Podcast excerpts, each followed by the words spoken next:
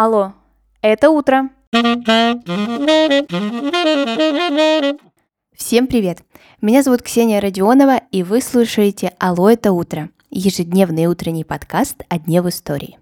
Сегодня 1 февраля, и это история про Владимира Бехтерева. Начинай свой день с познавательного утра.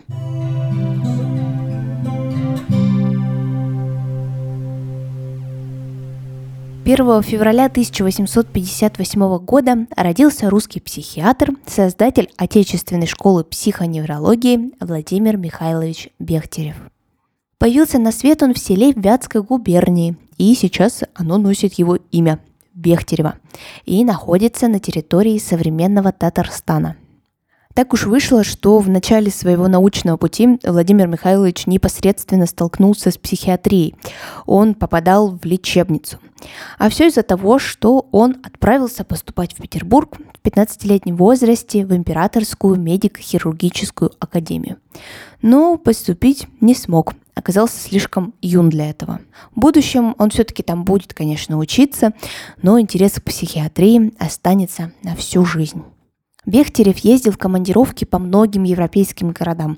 Набирался опыта у именитых психиатров Парижа, Вены, Лейпцига и Берлина. Возглавлял кафедру психиатрии в Казанском университете, был академиком военно-медицинской академии и награжден золотой медалью Российской академии наук.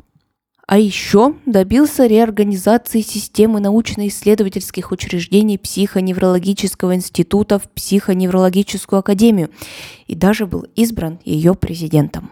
Принял революцию и даже был депутатом Петроградского совета. Владимир Михайлович, сам того не ведая, стал основателем целой психиатрической династии. Его внучка Наталья Петровна Бехтерева создала собственную научную школу области физиологии мозга человека.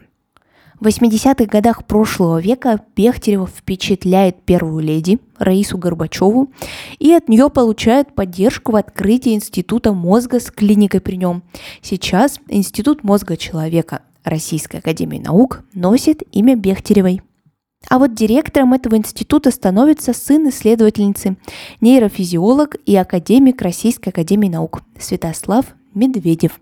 А он, в свою очередь, стал отцом психотерапевта Натальи Бехтеревой-младшей. И она даже сейчас действующий психиатр, принимает в Петербурге. Праправнучка Владимира Михайловича в одном из интервью говорила, в лет 20 я бы не поверила, что окажусь таким консервативным человеком. Но для меня крайне важны семья и традиции. Мы с детьми живем в бабушкиной квартире, восстанавливаем усадьбу Тихий берег в поселке Смолячково, принадлежавшую Владимиру Михайловичу. Это очень классное ощущение. Видеть в окне то же, что видел мой прапрадед почти сто лет назад – быть частью такой династии в пятом поколении – это, с одной стороны, большая ответственность, но одновременно и огромная сила. Не стало Владимира Михайловича неожиданно.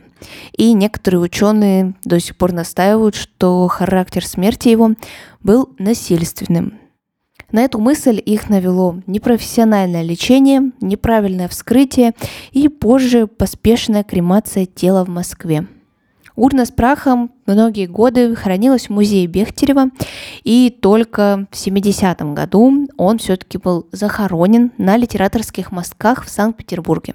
Это такой музей-некрополь, где захоронены деятели искусств и науки.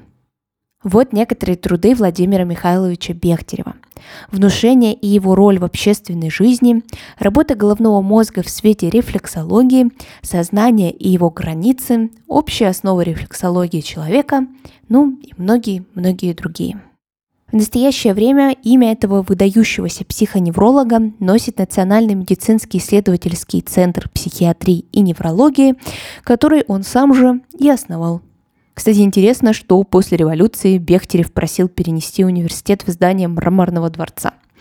Мол, хватит такими замечательными зданиями пользоваться не по назначению. Спасибо, что вы прослушали этот выпуск до конца, а мы с вами вновь встретимся здесь завтра в 7 часов утра по московскому времени и будем начинать свой день познавательно.